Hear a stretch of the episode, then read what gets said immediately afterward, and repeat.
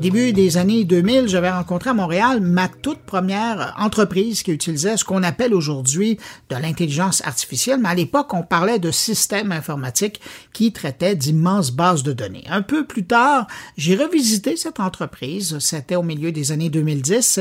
Ils étaient devenus un gros joueur auprès des grosses universités américaines et européennes pour trier les dossiers des candidats qui désiraient entrer dans ces institutions.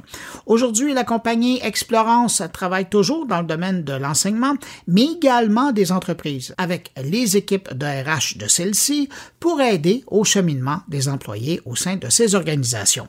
20 ans plus tard, l'entreprise comme l'intelligence artificielle a fait un bon bout de chemin et j'étais curieux d'en parler avec l'homme au centre de cette aventure d'explorance, son PDG et fondateur. Alors je l'ai invité à mon carnet, il a accepté l'invitation. Alors on le rejoint tout de suite. Bonjour Samer Saad. Bonjour Bruno, comment allez-vous? Ça va très bien, merci. Merci d'avoir accepté mon invitation. Je le racontais dans la présentation. Vous êtes la première entreprise que j'ai vue à Montréal qui utilisait l'intelligence artificielle, mais ça, ça remonte à il y a 20 ans. Euh, depuis, l'eau a coulé, vous avez fait votre place, vous avez une renommée internationale. Quand vous regardez où est rendue l'intelligence artificielle aujourd'hui, parce que ça fait un moment que vous, vous, vous l'utilisez. Est-ce que ça vous surprend ou est-ce que vous vous dites qu'on est rendu où on devrait être rendu? Euh, ça me surprend pas, euh, honnêtement. Euh, si je me rappelle, même avant ça, en 92, mon premier projet en ingénierie était autour de la réalité virtuelle.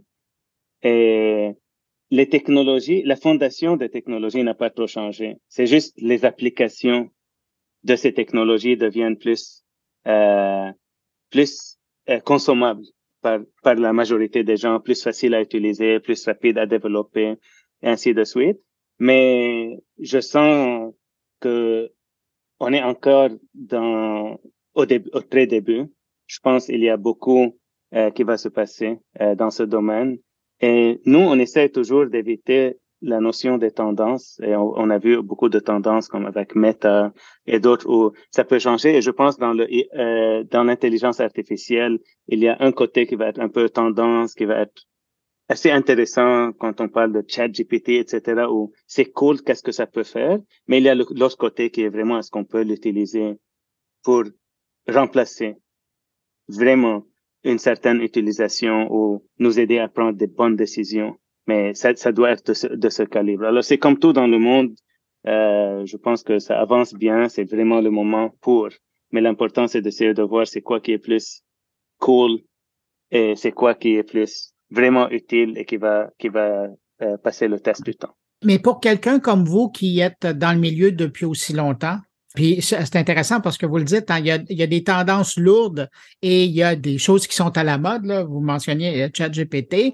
Euh, pour quelqu'un qui est là depuis longtemps, est-ce que euh, il y a quelque chose de réconfortant à voir que l'industrie euh, est, rendue là? Euh, absolument, parce que c'est du potentiel qui n'est pas utilisé, mais c'est dans toutes les industries. Alors, dans cette industrie, je trouve que on est encore loin du, du plein potentiel d'utilisation. Mais ce qui est cool de voir, c'est que le marché est prêt. Par exemple, si on regarde la réalité virtuelle, ça fait 20 ans, il n'y a rien de nouveau aussi, ben 30 ans même. Et quand Meta, ils sont venus pour essayer de faire quelque chose, ils ont fait face au fait que les gens ne sont pas prêts pour. Dans le IA, c'est un peu différent. Les gens sont prêts pour, mais j'ai, j'ai, peur qu'on, qu'on élargit un peu l'ampleur et le potentiel. C'est un, moi, je, je pense toujours que c'est quelque chose qui va augmenter ce qu'on fait. Ça va améliorer ce qu'on peut faire mais ça ne remplacera, ça, ça ne remplacera rien. Au fond, c'est le but ici, c'est de nous aider à faire plus. Si j'ai un cerveau et deux mains, est-ce que je peux avoir 40 mains? Et toujours le même cerveau qui est amplifié avec ce, ce, ce qui le conforte. Alors oui, je, je vois ça, c'est excitant, c'est bien de voir que le monde commence à regarder un peu plus profondément ce que l'augmentation de nos décisions peut ajouter à notre vie, l'augmentation de nos capacités peut augmenter à notre vie, mais euh, je pense pas qu'on verra jamais un juge qui est fait par l'intelligence artificielle parce qu'il y a toujours le côté jugement. Euh, je, je pense pas qu'on peut automatiser. J'aimais bien votre image euh, d'avoir euh, un cerveau, deux mains, puis là, vous pouvez en avoir 40. Parce que Explorance, votre entreprise, là, ça a été ça dès le départ. C'était euh, de venir assister les, grandes entreprises, ben, particulièrement dans votre cas, c'était les, grandes organisations éducatives de par le monde, d'arriver à, les aider quant au choix, notamment de, leurs étudiants. Où ça en est rendu avec Explorance? Quand vous regardez là, les, les 20 dernières années? Euh, oui, c'est ça. Nous, au début, on a commencé plus à plus grande envergure. On a regardé l'industrie au complet, tout le marché. Avec le temps, on s'est spécialisé dans le secteur postsecondaire et c'est là où on a bâti euh, l'essor de la compagnie. C'est ce qui nous a amené loin, mais c'est, disons, c'est le deuxième expérience à 20 ans aujourd'hui. C'est le deuxième, la deuxième moitié de notre vie. Et il y a cinq ans, on s'est concentré sur le monde de RH. Parce que nous, ce qu'on, ce qu'on regarde, c'est la ligne ou la ligne qui trace le chemin d'une personne du moment où je commence à apprendre pour me préparer à me joindre à la force de travail jusqu'au jour où j'arrête de travailler. Et notre but, c'est si on peut aider quelqu'un que quand j'arrive à la fin, à se sentir qu'ils ont contribué, qu'ils ont pris un chemin qui leur ressemble, qu'ils ont raconté une belle histoire et qu'ils ont appris dans ce chemin. Et si on pense à ça, c'est vraiment au cœur de, de pouvoir utiliser des données et de l'information à grande échelle, que ce soit du côté académique ou du secteur euh, de l'emploi. Parce que quand on parle de est-ce que je suis arrivé au bon, à la bonne place, il y a beaucoup de gens qui vont étudier en médecine, devenir docteur et dix ans plus tard dire, oups, j'aurais préféré être avocat. C'est trop tard. Right? So, le but, c'est vraiment de pouvoir accompagner les gens le plus tôt possible. Mais ça, ça prend des milliers et des milliers de données qu'on va pouvoir prendre avantage. Et ça, c'est plus là où j'aimerais qu'on qu'on aille. Euh, là, on est aujourd'hui, c'est deux segments qui sont très euh, divisés. Ils sont pas ensemble, ils ne travaillent pas ensemble. Mais nous, on regarde, on dit, on a 3,5 euh, milliards, milliards de données du côté entreprise. On a quelque chose possiblement d'équivalent du côté postsecondaire si on peut rouler du travail, amener ces deux segments ensemble pour pouvoir commencer à dire aux gens très tôt dans leur vie, dépendamment de ce que tu veux être quand tu vas terminer ta mission dans ta vie de travailler, là, je vais t'aider à choisir le meilleur acheminement, que ce soit un programme, une région, un pays, une compagnie, ainsi de suite, pour les accompagner, on pourra faire beaucoup de bien. Là, ça, c'est plus le rêve que j'ai pour Explorance en prenant avantage de ce qu'on a et de ce qui est possible avec l'IA, mais ça va prendre vraiment que de mon travail ensemble. La réalité aujourd'hui, elle est, elle est plus modeste. Et elle est beaucoup mieux que ce qu'il y avait il y a 20 ans, mais aujourd'hui, on peut aider les, les institutions académiques, par exemple, à s'assurer qu'ils sont en train d'optimiser l'expérience de l'étudiant. On est s'assurer que notre l'enseignement est efficace, que l'apprentissage est optimisé et qu'on minimise la probabilité qu'un étudiant va décrocher. On peut même aller au niveau, on peut détecter si un étudiant est à risque de décrochage, juste par les commentaires qu'ils vont donner. Alors, juste en lisant les commentaires, on peut voir, OK, cet étudiant est à risque de ci, risque de ça. Même chose du côté entreprise. On peut savoir si un employé se sent inclus ou non. Euh, c'est très difficile de pouvoir avoir une mesure d'inclusion aujourd'hui. C'est pas c'est pas une donnée démographique qu'on va regarder dire inclus oui ou non. On peut pas leur demander une question. Alors il y a beaucoup qui qui ressort des de ce que la personne exprime de ces jours. Et nous, on s'est spécialisé dans ça. On est allé, on est, on va vraiment aller le plus profondément possible, essayer de comprendre tout ce qui ressort dans un commentaire, que ce soit l'émotion, que ce soit de ce dont je parle, les qualifications de ceci, c'est quoi que je recommande, et pouvoir redonner ça à une organisation d'une façon actionnable et responsable. On peut dire, OK, dans cette région, le risque d'accrétion de votre euh, de vos employés vient d'augmenter de 10%. Et la, la grande raison, c'est que parce que vous avez ce sous-groupe qui ne se sent pas inclus dans les décisions, par exemple. Et là, ça peut aider vraiment à avancer les choses. Alors aujourd'hui, on est là et c'est vraiment la, la, technologie, le machine learning dans ce cas, qui nous permet euh, de faire ça avec une super bonne qualité euh, décisionnelle. Et c'est sûr, ça, le but c'est de toujours avancer. Quand je regarde, c'est 5% du chemin, mais c'est déjà assez loin comparativement à ce qui est possible dans le marché parce qu'on on, pense à ça depuis tellement longtemps et on se spécialise surtout dans le monde de la rétroaction et de la voix de l'employé, la voix de l'étudiant.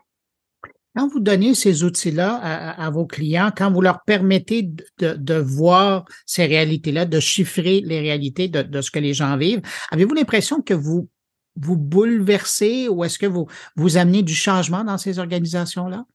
Il faut éduquer, il faut expliquer. Je pense euh, c'est c'est pas évident qu'on peut dire à quelqu'un je peux lire tu peux me dire quelque chose et je vais écouter ce que tu me dis. Et juste en me disant ça, je vais pouvoir savoir si vous êtes à risque de quitter, par exemple. Right? Pour commencer, c'est comme ça prend tellement de nuances dans dans ça que un, il faut expliquer, il faut éduquer les gens. Et ce que ce qui est bien, c'est dans le, le dans l'essor de IA, ça éduque les gens. Mais si ça devient trop euh, trop euh, tendance, comme Chat GPT par exemple, euh, les gens le voient comme de la magie aujourd'hui. Oh, je, je, demande une question, ça me donne si. J'ai dit oui, mais quand j'ai demandé à Chat GPT c'était qui le PDG d'Explorance, c'est supposément Sugar Sammy, right? Mais, mais le système me l'a dit avec le même niveau de confiance. Et c'est ça le risque quand quelque chose devient tendance. Right? Alors nous, ce qui est important, c'est un de s'assurer que les gens comprennent que ça les aide mais que c'est vrai. Et c'est là le défi. Alors, c'est pas vraiment ce que ça amène, parce qu'aujourd'hui, l'opposé de ça, c'est une grande compagnie va, il y a quelqu'un qui doit lire 10 000 commentaires, les catégoriser, essayer de les comprendre, essayer de l'analyser, de ne pas mettre de billets humains, de ne pas influencer ce qui ressort, et ça peut prendre des mois, et quand tu vas avoir les informations, c'est trop tard. Ou bien, on peut utiliser euh, comme l'outil BlueML, et on peut ressortir tout ça fois 10 en deux minutes. Right? L'important, c'est de, pouvoir conforter les gens que même si ce n'est pas une science parfaite, ça va vous donner 80% de plus d'informations que vous aurez jamais eu sans. Et c'est des, c'est des informations qui sont euh, pertinentes que vous pouvez utiliser pour faire les grandes décisions. Et c'est juste de faire que les gens ne voient pas le côté tendance, ne voient pas les petits trous et que les gens puissent voir tout l'avancement que ça amène. Alors oui, ça dérange un peu, mais pas question d'application, question de pouvoir comprendre un domaine qui est nouveau et ne pas le voir comme de la magie noire ou, ou quelque chose de, de, de spécial. C'est vraiment de la, une science qui existe, ça fait tellement longtemps. Et c'est juste les applications de cette science qui commencent à être très intéressantes et utiles. Oui, puis si on remonte à la Genèse, c'est de la mathématique. Hein? Oui, ouais, c'est purement ça. C'est pas plus que ça. Ben, c'est beaucoup, c'est beaucoup ça. Mais, mais je veux revenir sur quelque chose que vous disiez. Vous faisiez une remarque par rapport au biais humain, mais on le sait, euh, les algorithmes ont un biais, celui de ceux qui les ont créés. Mais, mais c'est à vous que je veux, je veux poser la question parce que vous en avez de l'information, vous en avez de l'expérience, vous en avez des, des jeux de données. Est-ce qu'on peut changer le biais d'un algorithme parce qu'il est nourri, parce qu'il apprend à partir de milliards de données comme vous avez? C'est, pas juste le donner, c'est la procédure. Parce que c'est sûr, il y a le concept de garbage in, garbage out dans la vie. Et à la base du machine learning, ou tout ce qui est apprentissage par la machine ou apprentissage automatique, à la base de ça, c'est que si on commence avec 1000 données, on a une base de qualité, et on veut aller à un niveau où on va exploser, là, on va commencer à accepter n'importe quoi dedans parce qu'on a une bonne base et on va pas, c'est comme une soupe et on pense qu'on a tellement mis de bonnes saveurs que si on ajoute un peu plus de piment et d'épices, etc., on, on espère que la qualité de la soupe et le goût va, de la toujours être bon. C'est ça. Mais la réalité est que non. Alors, dans notre cas, ce qu'on fait, il n'y a aucun changement qui va rentrer dans le, dans les modèles de base qui ne vont pas être validés par trois personnes en parallèle et à l'aveuglette. Ça veut dire les personnes ne vont pas voir ce que les autres vont décider. Et si tous les gens décident la même chose, ça rentre dans le système. Sinon, on va avoir un concept de tiebreaker par des experts pour s'assurer que on va, parce que nous, c'est ça notre but, c'est que si on vous donne des informations, il faut que ce soit des informations sur lesquelles vous allez vous baser pour faire des, des grandes décisions dans votre institution ou dans, dans votre entreprise. So, c'est sûr que c'est critique d'éliminer ça et c'est la meilleure façon d'enlever le biais. Mais quand on parle de biais humain, je vous donne un exemple. Parfois, des organisations vont venir et tester les algorithmes. Et par exemple, ils vont rentrer les données, puis ils vont nous venir, regarde, on a un employé qui a dit TG, TGIF, Thank God It's Friday. Et votre modèle ne l'a pas pris comme quelque chose qui est négatif. Pourquoi c'est négatif? Ben, quelqu'un est heureux que c'est vendredi, ça veut dire que la semaine n'a pas été bonne. Mais si cette personne a un mariage le, le, samedi ou un match de foot le vendredi soir, où il a eu tellement une semaine excellente que je suis heureux que c'est vendredi pour du renouveau. Et c'est ça le problème du BMA. On a nos pensées et on va essayer de d'expliquer quelque chose d'une façon. Et imaginez qu'on va voir la même personne qui va lire 10 000 commentaires et donner un rapport à la fin, ou on va la mettre dans une machine qui a été bâtie autour de commentaires qui sont divers, commentaires qui sont riches avec une procédure qui est très diligente, qui s'assure qu'on va jamais rentrer dans nos modèles quelque chose qui va mal informer. Et c'est ça, ça, le but, mais c'est sûr que le côté billet devient super critique euh, pour expliquer. Comme par exemple, euh, je me rappelle dans le secteur académique, euh, il y a beaucoup de travail qui a été fait dans dans les algorithmes pour faire la prédiction de décrochage par le comportement des étudiants. Ça veut dire, si un étudiant ne donne pas leur devoir à temps, il ne vient pas aux classes, ça va automatiquement dire cette personne est à risque de quitter. Mais c'est pas toujours le cas. Mhm. la réalité, c'est que peut-être cette personne a deux jobs, peut-être cette personne travaille la nuit, peut-être cette personne trouve que c'est très facile. Et c'est ça le, le danger d'utiliser une source de données, une technologie ou un, un humain pour amener une décision finale. Le but, c'est on est tous en train de détecter des éléments, on est tous en train de contribuer et dire, OK, si quelqu'un vient d'un certain niveau démographique, si quelqu'un a les yeux qui sont rouges et qui vient en retard euh, à l'école et il s'exprime d'une façon négative où il se réfère aux éléments de stress, ainsi de suite, et il se sent comme ça, là, la probabilité que cette personne est à risque de décrocher est plus haute. Et, et c'est ça la différence entre un angle qui est très responsable dans le domaine de l'IA, où on sait que no matter what, on va arriver à un point où on va amener beaucoup plus d'intelligence que ce que le, ce qui est disponible peut amener, mais c'est toujours une qualification, c'est toujours une recommandation, c'est toujours quelque chose. Selon ce qu'on voit, il y a un risque qui a augmenté de X, mais on va jamais dire, ah, cette personne a dit ça, donc ils vont quitter. Ça ne va pas aller à ce niveau de certitude parce que c'est là où on va commencer à, à, léser, à léser les gens. Et c'était mon expérience, par exemple, avec ChatGPT où j'ai aimé beaucoup de choses. C'est presque devenu un de mes meilleurs amis jusqu'à ce que j'ai commencé à avoir des réponses qui n'étaient pas bonnes avec la même confiance que les réponses qui étaient bonnes. Et là, ça devient très difficile de savoir le, le bon du mal. Oui, mais particulièrement quand on, on, aborde des sujets qu'on ne connaît pas du tout avec ChatGPT. Et c'est là où ça devient dangereux. Samar, avant de vous laisser aller, je veux revenir sur, quelque chose que vous disiez tout à l'heure quand vous, vous nous parliez de votre vision à long terme. Mm-hmm. Quand j'étais jeune et que j'étais au secondaire, euh, on faisait appel au service d'un orienteur pour savoir euh, ce qu'on allait faire plus tard dans la vie. Avec ce que vous avez développé comme outil, autant dans le milieu académique que dans le milieu professionnel.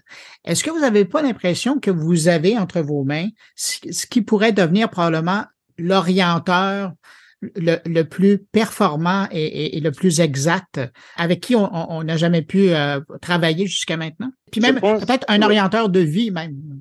Eh, exactement, et absolument, parce que on est, on fait partie d'un groupe très restreint de compagnies qui ont eu un succès égal dans le secteur académique et le secteur entreprise pour commencer. Normalement, c'est difficile. C'est ça. Et on a beaucoup de données. Et dans le monde de l'entreprise, on a accès à beaucoup de données à propos de, de, besoins de développement des employés, les besoins en développement, euh, apprentissage et l'expérience RH. Et les raisons pourquoi les gens quittent un travail, les raisons pourquoi quelqu'un se joint à un travail, les raisons que je, qui font que je me sente inclus, que je suis engagé, mes mesures de performance, et ainsi de suite. Alors, c'est sûr qu'on a toutes les données au monde pour pouvoir bien informer les gens pour s'assurer qu'on est dix fois plus heureux et productif dans notre vie productive. Euh, mais ça, ça prend deux grands changements. Le premier grand changement, c'est que les instituts académiques comprennent que les étudiants qui sortent de nos établissements sont les futurs employés et que les employeurs commencent à penser que moi, la grande majorité de mes futurs employés, c'est le secteur académique. Alors, il y a ce partenariat qu'il faut qu'il prenne place. Ça ne prend pas place encore, c'est mieux, mais c'est pas là.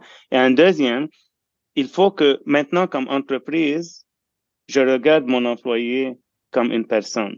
Et comme institution, je regarde mon étudiant comme une personne, parce que c'est le même humain qui trace ça. Euh, si on réussit à faire ces deux changements, le reste, c'est juste la technologie et c'est super facile. Et ça, vous l'avez, la technologie? C'est le côté le plus facile. C'est le reste qui est difficile. Samer Saab, euh, vous êtes euh, fondateur et PDG de Explorance. Merci beaucoup d'avoir pris du temps dans votre agenda chargé pour venir répondre à mes questions. Au revoir. Merci à vous aussi. Bye.